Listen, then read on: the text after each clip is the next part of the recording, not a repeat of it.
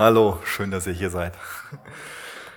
Auch schön, dass ihr online mit dabei seid und äh, so kostbar, dass wir Gottes Wort aufschlagen dürfen. Und zwar in Habakkuk Kapitel 3. Da werden wir uns voraussichtlich das äh, ganze Kapitel heute Morgen ansehen. Ähm, ich finde das ein ganz passendes und stärkendes Buch für diese Zeit hier. Ähm, mir macht das echt Mut, obwohl da so viel Schmerz drinne ist, obwohl da auch so viel, ja, obwohl es so viel um Leid geht, obwohl das Buch so Tränen durchdrängt ist und so schwierige Fragen gestellt werden, ähm, finde ich das sehr mutmachend und stärkend im Glauben. Ich hoffe, euch geht das, geht das genauso. Ähm, falls ihr was nicht mitbekommen habt von den Predigen, gibt es immer die Möglichkeit, das auch online nachzuschauen oder nachzuhören auf äh, ccharbon.de. Da müsstet ihr euch dann zurechtfinden können, Warum, Gott, änderst du nichts an dem Leid in meinem Leben? Herr, wie lange noch? Wie lange noch? Das sind so Fragen, die den bewegen und das ist ja an sich auch eine Frage in der Adventszeit, wo wir auf den Herrn warten, wo wir auf Weihnachten warten. Und daher passt das auch prima in diese Zeit hinein. Herr, wie lange noch? Und wie Mut machen zu sehen, dass wenn wir zurückschauen, Gott hat seine Versprechen eingehalten. Er hat sein Wort gehalten. Und deswegen müssen wir nicht nur, oder deswegen äh, kann die Perspektive größer sein, will ich sagen, als dass er in der Vergangenheit Wort gehalten hat, Mensch geworden ist, dass er als Messias auf diese Erde gekommen ist. Deswegen dürfen wir auch nach vorne schauen im Vertrauen. Gott wird auch zukünftig seine Versprechen einhalten, wird zu seinen Versprechen stehen. Aber es bleibt dieses Spannungsfeld. Noch wurde das ein oder andere Versprechen nicht eingehalten. Noch sind wir nicht im neuen Himmel auf der neuen Erde. Deswegen sind wir in dieser Wartezeit und deswegen hilft uns dieses Buch, dieses tränendurchdrängte Buch so sehr darin, wie wir uns auch dann, wenn wir uns gerade in unserem Leben in so einem tiefen Tal befinden, wie wir trotzdem klarkommen können, wie wir trotzdem nicht den Glauben und, und die Freude an Jesus verlieren müssen, die Zuversicht. Und ich denke, das alles lässt sich in einem Wort zusammenfassen, in dem Wort Beziehung. Denn darin ist der Habakkuk enorm gestärkt worden in seiner Beziehung zu Gott. Das ist an sich das, was wir uns heute ansehen werden. Und bevor wir dann Habakkuk 3, Vers 1 lesen, bete ich mit uns. Vater, du kennst uns alle, jeden Einzelnen, der zuschaut, zu Hause ist, der hier ist, in der Coffeebar. Und du willst eine Beziehung zu uns haben, du willst eine Freundschaft zu uns haben. Da bist du auch heute Morgen hinterher, deswegen kommst du auf uns zu, stehst mit offenen Armen da und, und wünschst dir, dass wir echt Freundschaft mit dir leben. Du weißt, wer von uns gerade eine, eine schlechte Freundschaft mit dir hat und wer vielleicht noch gar keine Beziehung zu dir hat. Oder auch, wo es gerade einfach äh, total ermutigend ist, das Glaubensleben. Egal, wo wir gerade stehen, wir bitten dich darum, dass du uns im Glauben, in der Beziehung zu dir stärkst und dass dich das dann ehrt. Und äh, ja, segne uns bitte so. Amen. Habakkuk 3, Vers 1. Gebet des Propheten Habakkuk nach Schikjonot. Beziehung, das ist das, was sich für den Habakkuk sehr geändert hat. Zu einer guten Beziehung, zu einer funktionierenden Beziehung gehört es ja, dass man sich vertraut. Da, wo kein Vertrauen zueinander da ist, wo man sich so nicht mehr zugewandt ist, Egal, ob das in der Freundschaft ist, mit den Kindern, mit dem Ehepartner, auf dem Arbeitsplatz, da wo das Vertrauen enorm belastet wurde, da werden Beziehungen sehr herausfordernd. Und Beziehungen können auch nur funktionieren, wenn man wirklich auch Zeit miteinander verbringt. Und Zeit, wo man einander zugewandt ist, wo man wirklich auch miteinander redet. Und ich denke, diese ganzen Prinzipien, die lassen sich echt gut ähm, auch auf die Beziehung zu unserem Herrn anwenden. Wie ist denn gerade so die Beziehung zu deinem Herrn? Wie ist die? Verbringst du gerne Zeit mit ihm? Wie sieht das Vertrauensverhältnis aus? Los und ich, wir haben uns vor ganz vielen Jahren vorgenommen, dass wir auf jeden Fall einmal die Woche so einen Eheabend machen. Das ist eine wichtige Sache, wo ähm, natürlich Handys, Telefone aus, Fernseher aus, wo wir einfach Zeit miteinander verbringen.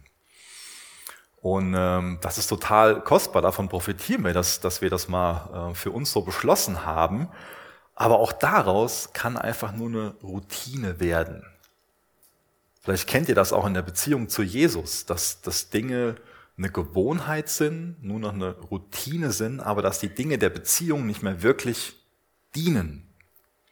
Und da will ich einen, einen, großen Unterschied machen. Ich will nicht irgendwie vor Routinen oder vor Gewohnheiten warnen, auf keinen Fall. Gewohnheiten oder so eine Routine, das ist was total Wichtiges. Aber die Frage ist, dient diese Gewohnheit der Beziehung?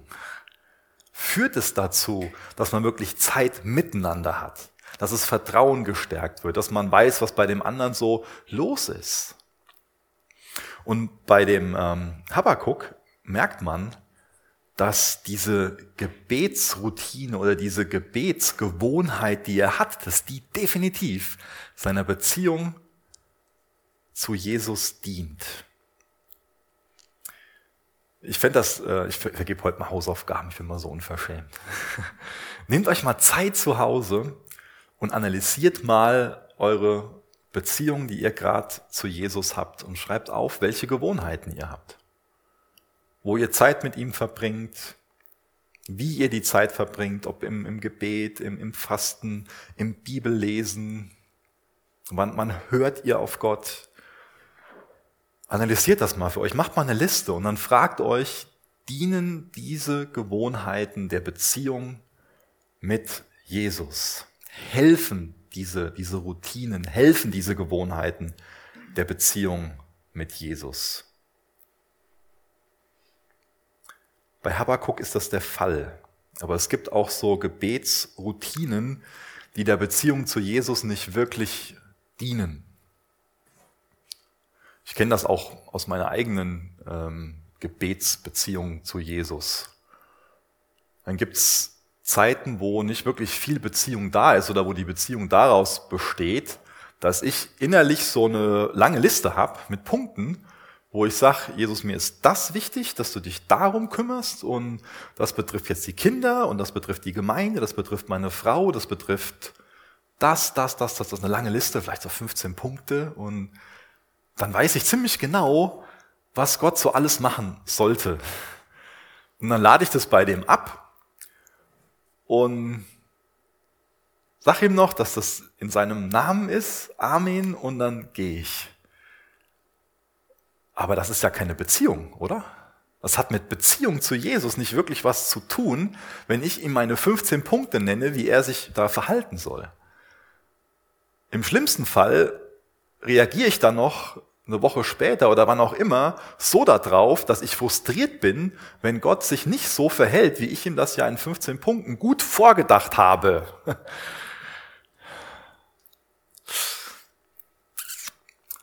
So gut, dass, dass er Gott ist. Und dass er mir immer wieder dabei hilft, zu verstehen, ich bin nur ein Mensch. Gebet sollte doch auch ein, Dialog sein, soll doch Beziehung fördern. Das hat ja mit Beziehung nicht wirklich was zu tun. Wenn ich ihm einfach nur sage, so und so sollst du dich verhalten und nachher irgendwie frustriert oder enttäuscht davon bin oder mich frage, ja, wo ist denn jetzt Gott, wenn er nicht meinem Muster entspricht, nicht dem entspricht, was ich ihm so schön vorgedacht habe.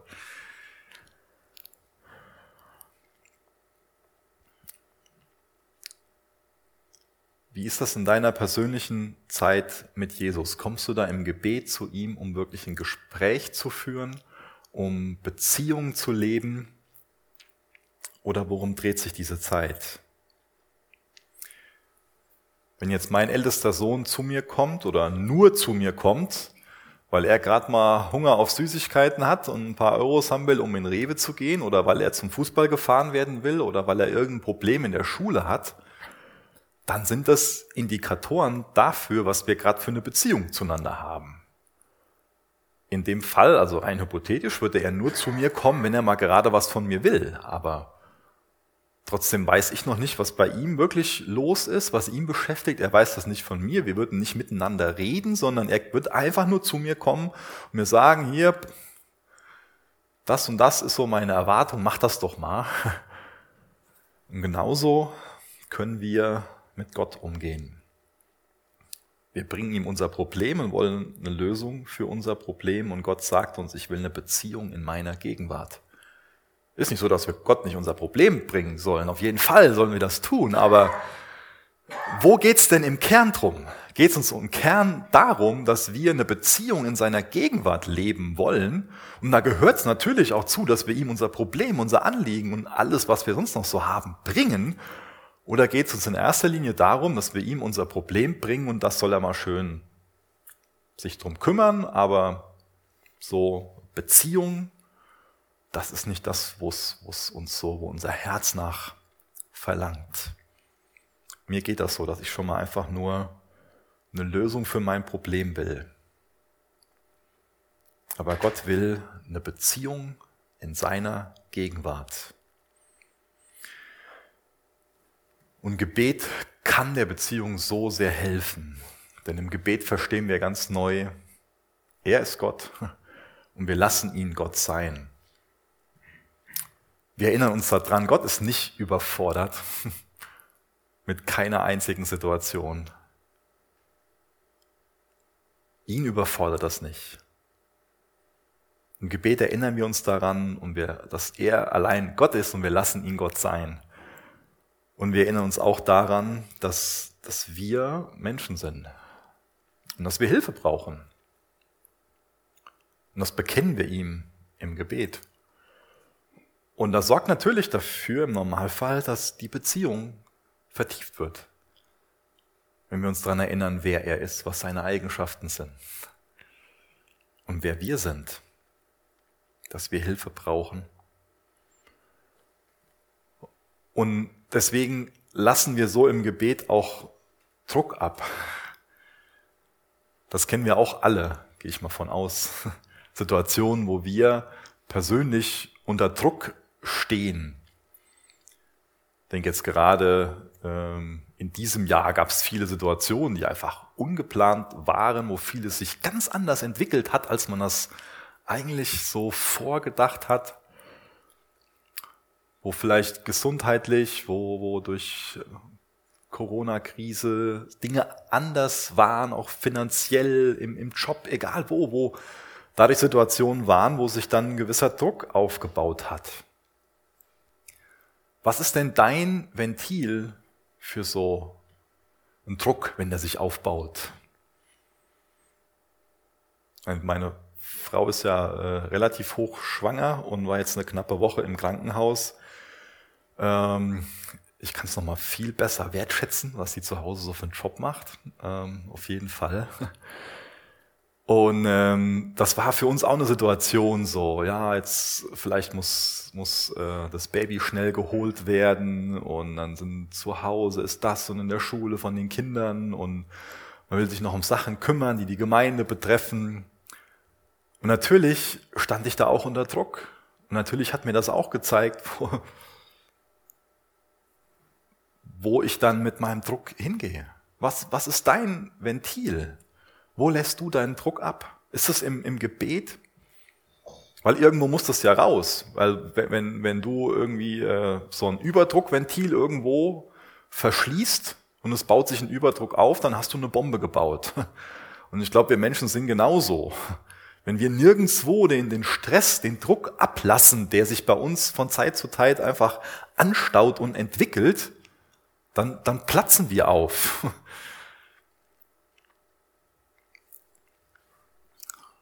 Wo gehst du hin, um deinen, deinen Stress, deine Sorgen und alles abzuladen?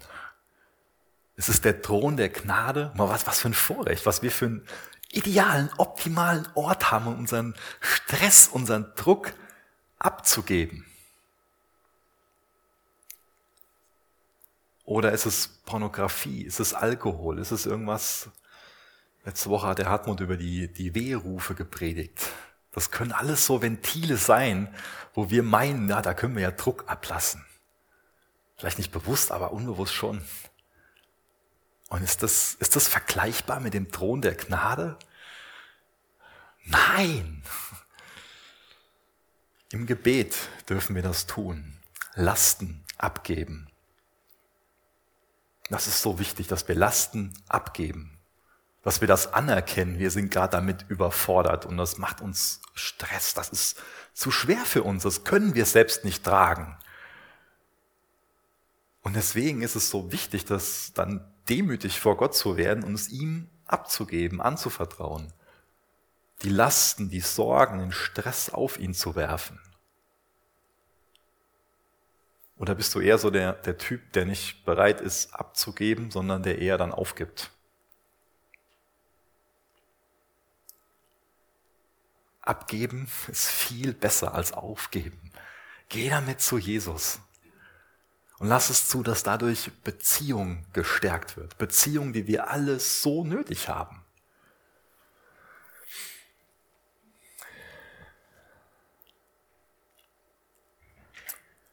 Habakkuk betet dieses Gebet im Schikionot-Stil, haben wir gelesen. Das ist ein Wort, das kommt nicht so häufig in der Bibel vor, nur noch ein weiteres Mal im Psalm 7.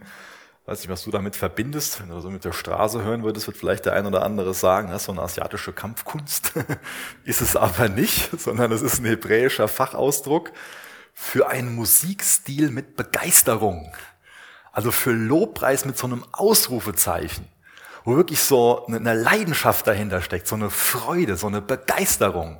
Und, und das ist der Stil, wie dieses Gebet, was, was Habakkuk, dieser Lobpreis, den Habakkuk geschrieben hat, wie der gebetet werden soll, wie dieses Lied gesungen werden soll.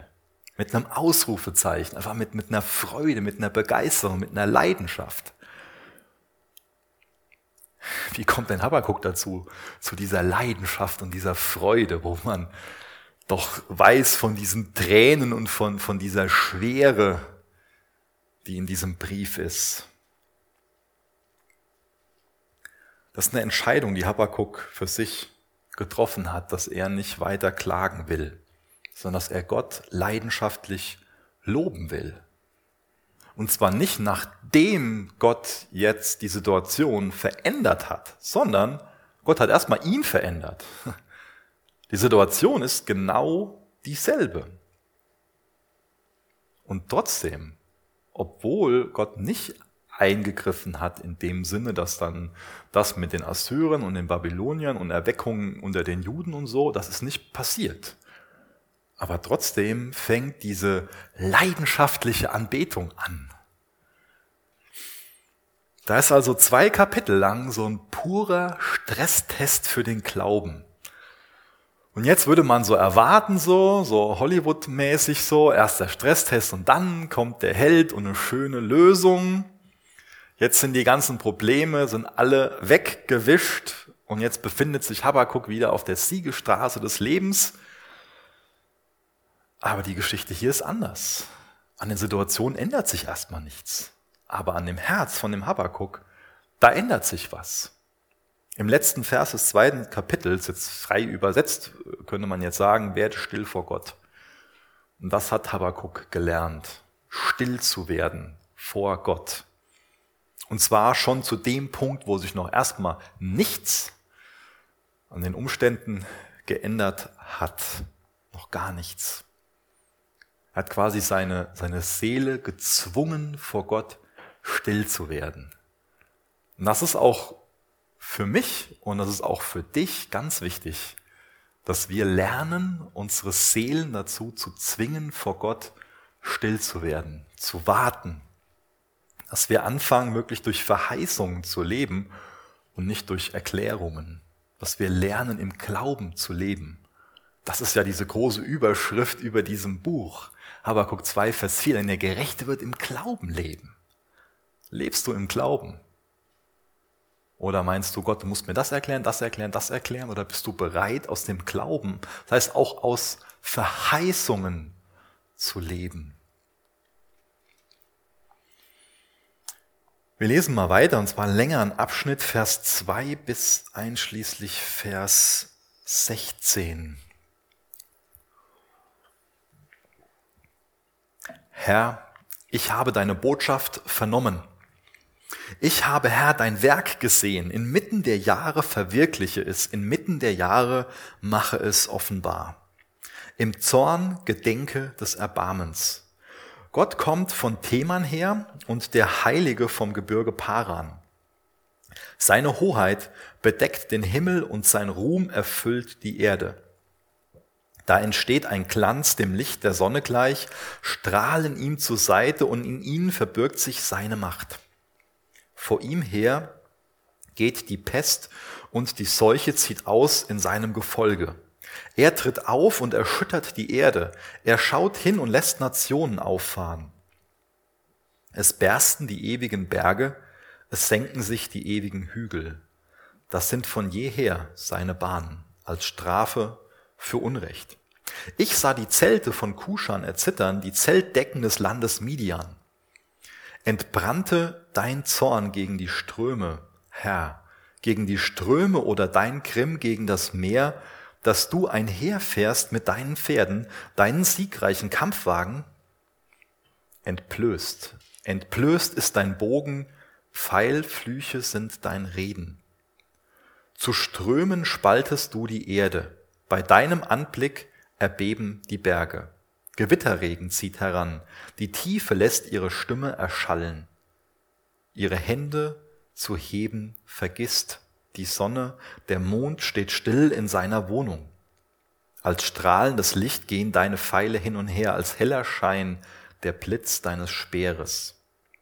Im Grimm durchschreitest du die Erde, im Zorn zertrischt du Nationen. Du bist ausgezogen zur Rettung deines Volkes, zur Rettung deines Gesalbten. Du hast den First herabgeschmettert vom Hause des Gottlosen, den Grund bis auf den Felsen bloßgelegt. Du hast ihm mit seinen eigenen Pfeilen den Kopf durchbohrt. Seine Anführer sind davongerannt. Uns zu zerstreuen war ihr Übermut gewesen, gleichsam zu verschlingen den Elenden im Versteck. Du hast seine Pferde ins Meer getreten in die Brandungen gewaltiger Wasser.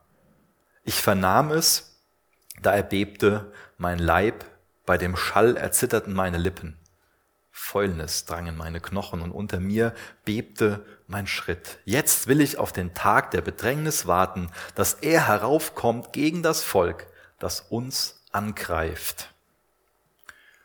Das sind sehr poetische Worte, in denen Habakkuk jetzt hier im Endeffekt die Geschichte Gottes mit seinem Volk nachzeichnet. Und er beschreibt auch ähm, in, in vielen Hinweisen Gottes Charakter. Er beschreibt, wie Gott eingegriffen hat. Ich finde das interessant, das habe ich bei einem Ausleger gelesen. Ich habe jetzt da nicht viel mehr Anhaltspunkte für, aber es ist ein interessanter Gedanke, dass sich ähm, diese Verse im Endeffekt entwickelt haben durch die persönliche stille Zeit von dem Habakuk. Das heißt, dass der Habakuk zum Beispiel zweite Mose gelesen hat, dann bis Richter und sich selbst ein paar Stichpunkte gemacht hat, Gottes Wort so in seinen eigenen Worten aufgeschrieben hat und er diese Bücher so zusammengefasst hat. Das ist eine Möglichkeit. Aber er hat zumindest recht, dass es ähm, wie so eine Zusammenfassung ist von dem zweiten Buch Mose bis zum Buch Richter. Aber auch das kann für uns so eine wirklich guter Hinweis darauf, dafür sein, wie wir persönlich Gottes Wort studieren können. Schreibst du mit, wenn du Sachen gelesen hast? Schreibst du Sachen auf? Ich meine, zum einen Dinge, die dir besonders wichtig werden, aber fasst du das auch in deinen eigenen Worten zusammen? Wenn du mal durch Matthäus durchgelesen hast. Setz dich hin und, und schreib das mal auf. Das kann so hilfreich sein, weil man ganz anders nochmal klare Gedanken bekommt oder sich mehr auch gedanklich damit auseinandersetzt und wenn man es aufgeschrieben hat, das nochmal eine andere Dimension hat. Vielleicht war das im Fall von dem Habakkuk so. Auf jeden Fall fasst er zweite Mose bis Richter ähm, ziemlich kompakt zusammen und erinnert sich so also an die Treue Gottes in der Vergangenheit, an Gottes Charakter. Und das ist echte Erkenntnis Gottes. Also Ihm geht es darum, nicht nur irgendwie was hypothetisch über Gott zu wissen, sondern sich echt dran zu erinnern, das hat Gott getan, also ist Gott so und so. Fängt jetzt hier in Vers 3 damit an, da wird der Berg Paran genannt. Ähm, es ist schon mal herausfordernd mit Orten in der Bibel, weil man bei manch einem Ort nicht genau weiß, wo der sich heute noch befindet. Ich habe jetzt ähm, meine Kinder dabei erwischt, im, im, positiven Sinn, wie sie auf meinem Globus dann ähm, gesucht haben, wo die einzelnen Orte sind. Die haben nicht allzu viel dazu gefunden, einfach ein, äh, naja, das ist halt ein Globus und keine Israel-Karte zur damaligen Zeit. Ja. Ähm, aber auch wir können schon mal darüber stolpern. Dieser Berg Paran, der beschreibt sehr wahrscheinlich die Sinai-Halbinsel. Und dann kommt noch Theman vor, auch das ist jetzt für uns nicht so, zumindest für mich, nicht so das, wo man das dann sofort mit Edom verbindet. Ähm, das heißt, wenn man dem Ganzen folgt, dann ähm, beschreibt er an sich die Wüstenwanderung von dem Volk Israel, wie Gott sie aus Ägypten herausgeführt hat und durch die Wüste hindurch und immer wieder auf dieser Reise seine Herrlichkeit geoffenbart hat liest du die Bibel so, setzt du dich so mit dem Wort Gottes auseinander, dass Gott dir dadurch seine Herrlichkeit offenbart. Dass du Gott dadurch anbetest, weil du siehst, wie er wirklich ist. Versetzt sich das in Staunen, wenn du Gottes Treue darin siehst, seine Fürsorge, seine Liebe, seine Güte, auch seine Gerechtigkeit. Betest du Gott deswegen an? In Vers 5 werden dann die Plagen auch ähm, angesprochen, die dem Ganzen vorausgehen, die der Wüstenwanderung vorausgehen. Und noch dadurch zeigt Gott seine Macht. Vers 6 und 7, dann durchschreitet er gedanklich die Länder, die zwischen Ägypten und Israel gelegen haben. Und noch weiterhin gibt es so ganz viele poetische und auch so dynamische Bilder, die aufzeigen, dass sie ihrem Herrn in das Land der Verheißung folgen, dass sie das einnehmen. Und dass sie auf dem Weg dahin Schlachten kämpfen mussten. Dass auch auf dem Weg dahin Prüfungen vor ihnen lagen. Und das ist für uns so bereichernd, wenn wir uns, uns das vergegenwärtigen. Und das kann uns auch heute noch so immens helfen, mit Glaubensprüfungen umzugehen. Und in Glaubensprüfungen auch im Glauben zu wandeln und auf den ewig Treuen zu schauen. In Vers 10 wird dann beschrieben, wie sie das Land betreten haben, nach und nach eingenommen haben. Wir können das auch nachlesen, Richter 4, Vers 5. Da wird jetzt hier was mit Gewitterregen, haben wir gelesen, Vers 10. Und äh, in Richter 4 und 5, da lesen wir davon, wie sich dann so ein Schlachtfeld in einen Sumpf verwandelt und die Feinde hatten so diese ganz schweren Streitwagen mit dabei, die haben sich davor gefürchtet und Gott lässt es einfach total krass regnen und die Streitwagen versinken im Schlamm und haben überhaupt keine Macht mehr, ja. Das sind so viele Dinge, wo man sich einfach nur, wo man nur drüber jubeln kann, dass Gott so zu seinem Volk steht. Und das brauchen wir, dass, dass uns die Erinnerung an Gottes Handeln dazu bringt, dass wir Gott in diesem Stil anbeten. Vers 11, Gott kann Tage verlängern, wenn die Sterne und, und äh, Gestirne so angesprochen. In Josua können wir lesen, wie er das gemacht hat und seinem Volk dadurch geholfen hat. Vers 13 bis Vers 15 geht es wahrscheinlich um, um die Richterzeit. Auf jeden Fall, Habakkuk erinnert sich daran, wie Gott in der Vergangenheit gehandelt hat und auch was das über seinen Charakter aussagt. Biblische Theologie ist die Grundlage für echte Anbetung. Ohne biblische Theologie geht es nicht. Aber das führt uns dahin, Gott genauso anzubeten, mit Ausrufezeichen, aus Leidenschaft, mit Freude. Lernst du Gott vertrauen und lernst du Gott besser kennen. Das, das beschreibt Habakkuk hier. Dass er aufgrund von Gottes Handeln in der Vergangenheit Gott besser kennenlernt und es auch lernt, Gott mehr zu vertrauen. Es ist dein Herzenswunsch, es ist dein Verlangen, dass du sagst, ich will Gott besser kennenlernen als derjenige, der er ist. Und ich will ihm Vertrauen lernen. Ich habe von äh, Campbell Morgan folgendes Zitat gelesen. Unsere Freude am Herrn entspricht unserem Vertrauen. Unser Vertrauen entspricht unserer Kenntnis Gottes. Unsere Freude am Herrn entspricht unserem Vertrauen. Unser Vertrauen entspricht unserer Kenntnis Gottes. Ich denke, er hat recht damit. Und durch was offenbart sich Gott in erster Linie? Durch sein Wort. Ich habe jetzt eben am Anfang, beim ersten Punkt, ein paar Sachen zum Thema Gebet gesagt.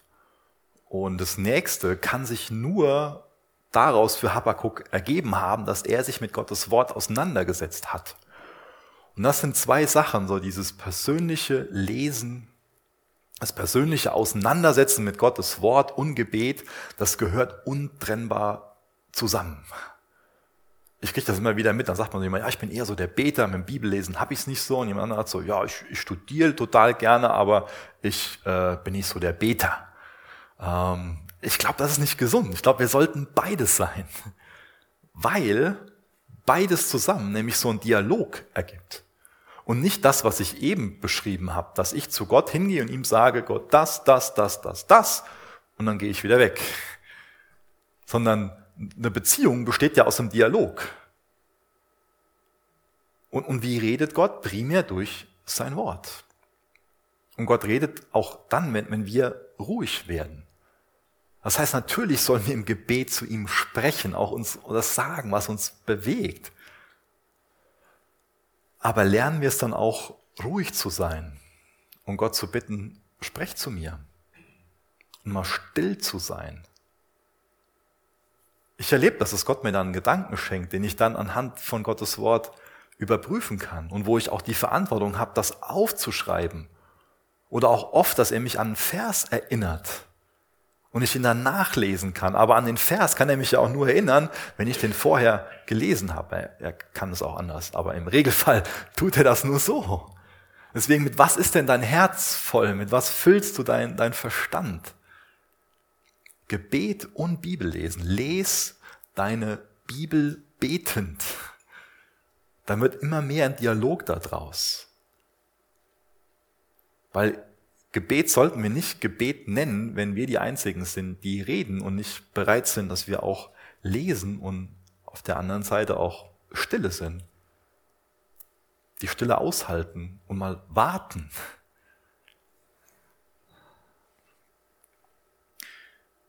Beim Habakkuk sieht man so richtig, wie, wie eine Beziehung entstanden ist. Das Hadern, das ist Vergangenheit. Und jetzt betet er. An was erinnerst du dich in Zeiten, wo's, wo du dir diese quälenden Fragen stellst? Erinnerst du dich auch daran, wie Gott in der Vergangenheit gehandelt hat? Oder auch an persönliche Dinge, die du aufgeschrieben hast?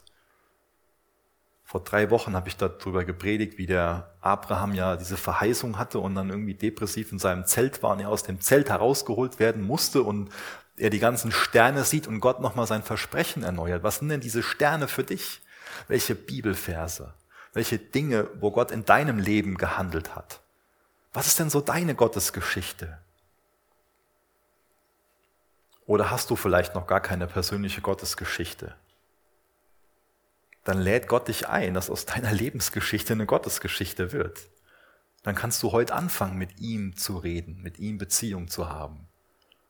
Wenn du zu ihm kommst und deine Schuld bekennst und auf ihn vertraust, auf Jesus Christus allein, dass er dich rettet, dann bist du gerettet, dann bist du sein Kind und dann fängt eine Gottesgeschichte in deinem Leben an. Gott liebt uns alle und er will eine Beziehung zu uns haben. Wie ist die Beziehung gerade so? Habakuk, der Name, der bedeutet ja kämpfen, aber auch umarmen. Und das ist so gesund, dass wir beides da sehen. Da ist schon mal Kampf in der Beziehung, ein Ringen. Ringen ist besser, ein Ringen. Kampf ist schon mal sowas stark Negatives, aber Ringen kann sowas Positives sein. Vielleicht ringst du gerade mit Gott. Gott will dich dahin führen, dass du ihn neu umarmst, so wie Habakkuk das auch in den nächsten Versen macht. Aber wir tendieren schon mal dazu, dass wir in schlechten Zeiten so dann passiv werden und den Kopf in den Sand stecken. Aber wir sollten gerade dann aktiv werden und uns dran erinnern, was Gott getan hat in der Vergangenheit und wer er ist. Zu ihm hingehen, mit ihm darüber reden, dass ein Dialog draus wird. Deswegen, wo bist du gerade in Gottes Wort? Durch welches Buch liest du gerade? Und auch so das Studium von Gottes Wort kann zu einer Routine werden, die der Beziehung nicht dient. Aber es sollte eine Gewohnheit sein, die der Beziehung zu Jesus dient. Ich finde es wichtig, so lange in einem Text zu sein, bis ich eine Last dafür bekomme. Ich meine, das ist fürs Predigen unerlässlich. Wenn ich keine Last für den Text habe, dann kann ich mit euch nicht, dann kann ich den nicht predigen. Das geht nicht. Aber auch für das persönliche Bibelstudium ist das so wichtig. Ich habe längere Zeit so mit einem Bibelleseplan gelesen und das hat mir auch geholfen, gerade dann auch mal so in einem Jahr durch die Bibel zu lesen. Aber momentan ähm, habe ich mich davon mal frei gemacht, weil mir das für mein persönliches Bibellesen so wichtig ist, nicht nur einfach dann die drei, vier, fünf Kapitel am Tag zu lesen, sondern einfach in dem Text zu sein, bis ich da eine, eine Last für bekomme. Ich hätte mir vorher mal besser überlegen sollen, wie ich euch diese Last beschreibe, weil ich nicht weiß, ob die Last so klar ist. Also ich meine, dass der Text was mit euch macht, dass ihr ähm, dankbar werdet, weil ihr in dem Text seht, ah, so hat Gott gehandelt oder so ist Gott. Oder weil ihr euch drüber, drüber freut, weil ihr jetzt einen Impuls habt, weil ihr eine Wegweisung habt, wie ihr handeln könnt. Ich habe jetzt ähm, zwei Wochen oder so her ähm, irgendwie gehört, da hat jemand gesagt, so äh, kam, hat die Frage gestellt bekommen, über welchen Text er nie predigen will, und dann hieß es, ja, Geschlechtsregister, die sind so langweilig. Ich dachte nur so, uh, ein Geschlechtsregister ist doch nicht langweilig. Man setzt dich mal mit Matthäus auseinander. Was, was in dem Geschlechtsregister alles drinne steht und was das über Jesus aussagt, wenn man sich da anguckt, dass in seinem Stammbaum ähm, eine Prostituierte drinne ist. Und die Predigt hebe ich mir für Weihnachten auf. Ähm, selbst ein Stammbaum kann sowas Faszinierendes sein, wo man eine Last bekommt. Also Last ist, äh, steht für mich in dem Zusammenhang nur positiv.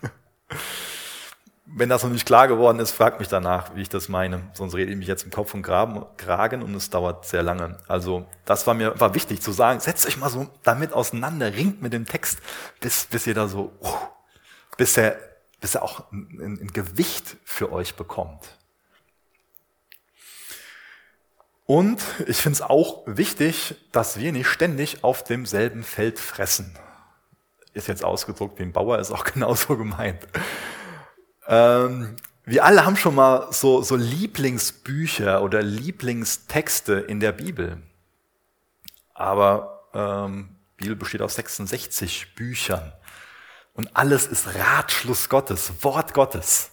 Und wenn wir ständig nur auf demselben Feld fressen, dann wird sich irgendwann eine Mangelernährung ähm, zeigen. Es ist so wichtig, dass wir immer wieder mal auf all den 66 Feldern essen.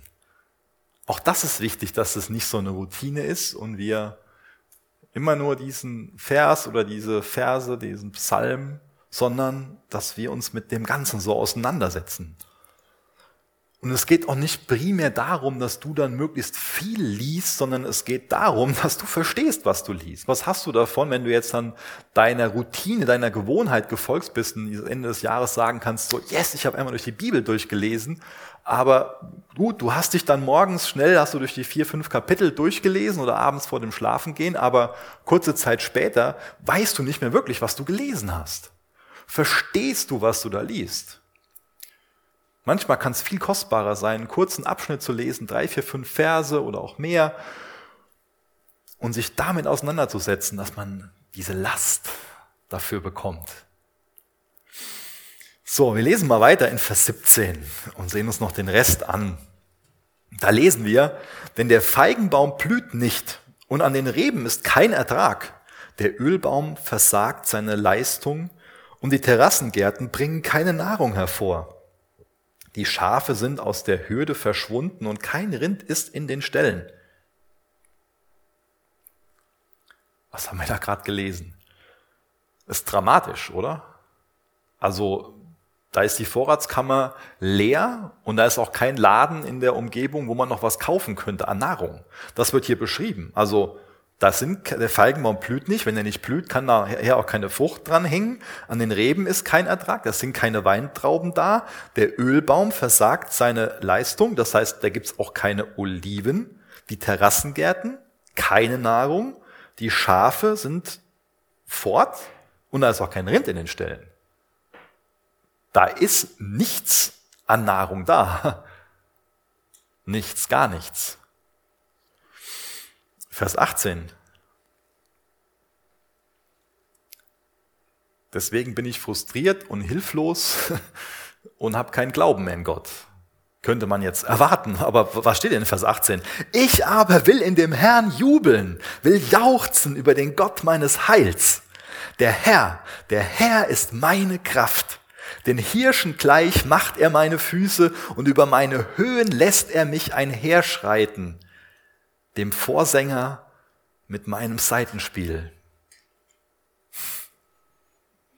Bisschen irrational, oder? Könnte man meinen.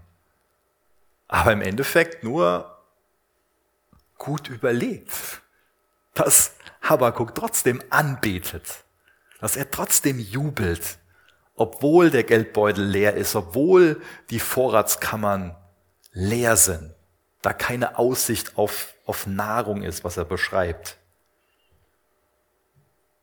Habakuk sagt, aber ich will jubeln.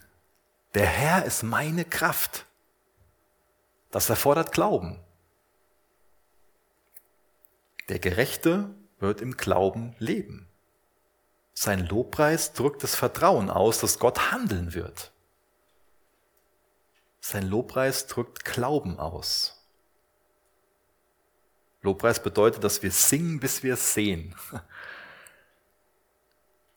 Und das stärkt uns im Glauben, wenn wir Gott anbeten, auch wenn wir diese Aussicht wie in Vers 17 haben, auch wenn wir da keine Lösung am Horizont sehen, auch wenn der Druck gerade so hoch ist. Trotzdem drückt sich der Glaube aus, dass Gott derjenige ist, der er, ja, wie er sich in seinem Wort offenbart und dass er auch so handeln wird, wie er es versprochen hat. Das stärkt den Glauben, wenn wir uns in Liedern an Gott erinnern, an seinen Charakter. Und deswegen ist es so wichtig, dass wir uns gemeinsam treffen, um gemeinsam in Gottes Gegenwart zu kommen, um Gott anzubeten, um gemeinsam Beziehungen mit ihm zu pflegen. Zwar sind die Probleme noch da, aber Habakkuk hat mittlerweile wieder eine Beziehung zu Gott und weiß, Probleme sind da, aber Gott ist auch da. Und das können wir schon mal aus dem Blick verlieren, wenn wir nämlich nur das Problem sehen, nur die Herausforderung sehen, dass wir dann Gott nicht mehr sehen. Aber Habakkuk weiß wieder, Gott ist da. Das ist also so ein Perspektivwechsel, der sich bei ihm vollzogen hat. An den Umständen hat sich noch nichts geändert. Aber Habakkuk weiß ganz neu, Gott ist da. Er weiß, ich kann jubeln, weil Gott Gott ist. Im Glauben zu gehen, im Glauben zu wandeln, heißt also auf Gottes Herrlichkeit zu blicken. Der Habakkuk hat nicht wirklich Gründe dafür, so über seine Situation zu frohlocken, aber er hat jede Menge Gründe, über Gott zu frohlocken. Habakkuk hat sich an die Stärke seines Herrn erinnert. Und dadurch ist er gestärkt worden. Das gibt ihm Stärke. Gerade in der Krise, wo er ist. Weil er sich an Gottes Stärke erinnert hat, kann er auf Gottes Stärke vertrauen. Deswegen ist er bereit abzugeben und ist nicht länger dran aufzugeben. Gib an Gott ab und gib nicht auf. Der Herr, der mächtige Gott, gibt mir Kraft, um über die Berge zu springen. Das ist das, was er im Endeffekt da sagt. Das eben gelesen und über meine Höhen lässt er mich einherschreiten, über diese Berge, über das, was, was da gerade so groß vor ihm steht. Als so eine große Not, als so ein großes Problem, darüber lässt Gott ihn einherschreiten. Das kann er nur, weil er sich auf Gottes, an Gottes Stärke erinnert hat. Und weil es nicht länger so ist, dass er meint, dass seine Stärke in dem Feigenbaum oder in den Weinstöcken oder in den Feldern oder in Herden liegt, sondern seine Kraft liegt ganz neu wieder nur in seinem Herrn. Wo ist deine Sicherheit? Wo ist deine Kraft? Wo vertraust du drauf? Der Gerechte wird im Glauben auf Jesus Christus wandeln, wird seine Kraft, seine Zuversicht, seine Stärke, seine Sicherheit in Jesus Christus haben. Hebräer 10, Vers 35 bis 37 lese ich, Werft nun eure Zuversicht nicht weg, die eine große Belohnung hat, denn Ausharren habt ihr nötig, damit ihr, nachdem ihr den Willen Gottes getan habt, die Verheißung davontragt. Denn noch eine ganz kleine Weile und der Kommende wird kommen und nicht säumen. Lass dich nicht von deinem Leid definieren, sondern identifizier dich mit dem Leid, das Jesus für dich ertragen hat. Identifizier dich mit dem Sieg, den er am Kreuz für dich errungen hat. Ich denke, der Gedanke passt auch wunderbar zum Abendmahl, was wir heute Morgen noch gemeinsam als Gläubige, als diejenigen, die auf Jesus Christus als ihren Erretter vertrauen, diejenigen, die eine Beziehung zu Jesus haben, feiern wollen. Lass dich nicht von deinem Leid definieren, sondern lass es zu, dass dich das Leid, was Jesus Christus ertragen hat, stärkt, zuversichtlich macht. Werft nun eure Zuversicht nicht weg. Das hat eine große Belohnung, haben wir gerade gelesen. Ich wünsche mir für mich, dass sich dieser Perspektivwechsel, der in Habakkuk durch die Beziehung zu Jesus stattgefunden hat, dass das was ist, was, was schnell in mir geschieht. Willst du das auch lernen durch die Beziehung zu Jesus? wenn wir jetzt hier vorne so einen Klebestreifen auf dem Boden machen würden, sind ein paar Klebestreifen da, nehme ich einfach einen davon als Beispiel. Ähm, die meisten von uns wären wahrscheinlich in der Lage, auf dem Klebestreifen dann so gerade nach vorne zu gehen. Ich werde gerade schon unsicher, ähm, weil ihr zuguckt. Ähm, die meisten wären dazu in der Lage, einfach nur auf einem Klebestreifen am Boden drüber zu gehen. Und würden sich dabei nicht in die Hose machen, würden dabei nicht irgendwie so anfangen zu zittern und, und äh, daneben zu treten. Aber wenn wir jetzt irgendwie auf einem Hochhaus eine Bohle hinlegen würden, die vielleicht so breit ist, da würde ich nicht äh, irgendwie schreien, so, ja, ich bin der Erste und lauf da drüber, obwohl das im Endeffekt mache ich ja, habe ich ja, wenn ich jetzt auf dem Klebestreifen das am Boden mache, könnte ich es ja theoretisch auch da oben machen, oder? Also aber da oben ist eine andere Perspektive. Da sehe ich auch das, was da unten alles ist. Und, und ich glaube, dass wir schon mal viel zu viele Illusionen uns machen, wie, wie sicher wir an sich sind und, und deswegen irgendwie mutig nach vorne gehen. Aber wo ist es denn so, dass wir wirklich im Glauben handeln, im Gottvertrauen handeln? Also mir geht es darum, durch, dieses Beispiel nur klar zu machen, es, es geht einfach um unsere Perspektive, die kann so viel da verändern.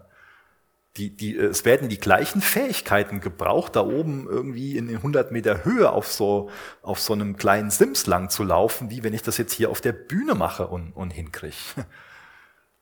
Aber da oben habe ich eine andere Perspektive. Mir geht es nicht darum, dass wir uns irgendwas vormachen sollen, um dann dazu in der Lage zu sein. Mir geht es eher darum, uns zu hinterfragen, wo gehen wir denn wirklich im Glauben, wo gehen wir denn im Gottvertrauen nach vorne? Wir können so viel Kraft darin gewinnen, wenn wir wirklich auf Jesus schauen und ihm entgegengehen. Aber da können so viel innere Stimmen sein, die uns davon abbringen wollen, die uns dann irgendwie aufzeigen und Schreckgespinste und es sieht auf einmal so tief aus neben uns und das macht uns Angst.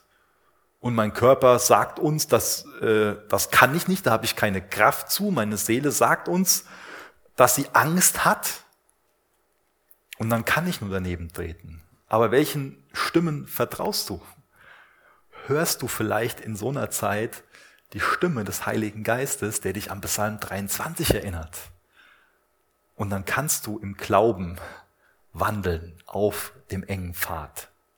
Das ist oft ein Kampf, wo wir aber auch in der Verantwortung sind, nicht den Stimmen von unserem Körper oder von unserer Seele zu vertrauen, sondern der Stimme des Heiligen Geistes.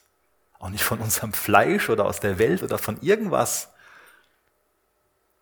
sondern Beziehung zu Jesus, darin gestärkt und vom Heiligen Geist, zum Beispiel an Psalm 23 erinnert zu werden. Ich will noch gerne mit uns beten, ihr dürft gerne dazu aufstehen.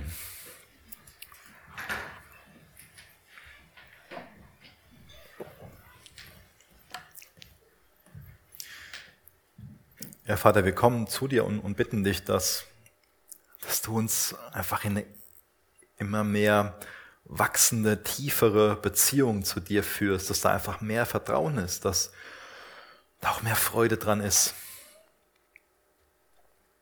Du weißt, wie jeder Einzelne, ob jetzt zu Hause, in der Coffeebar, hier, wie, wie wir eine Beziehung zu dir haben oder auch nicht. Und ich will einfach nur an deine Gnade appellieren. Führ uns in eine tiefere Beziehung zu dir. Du weißt, wo unsere Gedanken gerade drum kreisen und was wir irgendwie noch alles vor Weihnachten und dieses Jahr, was uns beschäftigt und wie laut es um uns herum ist. Ich bitte dich, dass du uns hilfst, dass wir ruhig werden vor dir und tief durchatmen und dich zu uns reden lassen. Rede zu uns will ich, dass du die Beziehung zu uns stärkst. Und dass wir dich in dem Stil anbeten, den, den Habakkuk da für Kapitel 3 vorgegeben hat. Dass es Anbetung mit dem Ausrufezeichen ist, mit Leidenschaft, weil wir wissen, wer du bist. Weil wir deinen Charakter kennen, weil wir dein Handeln in der Vergangenheit kennen und auch darauf vertrauen dürfen, dass du auch in Zukunft gerecht und treu und liebevoll sein wirst, Herr und zu deinen Versprechen stehen wirst. Wir bitten dich, dass du uns im Abendmahl begegnest und auch dadurch unsere Beziehung zu dir stärkst, Herr. Amen.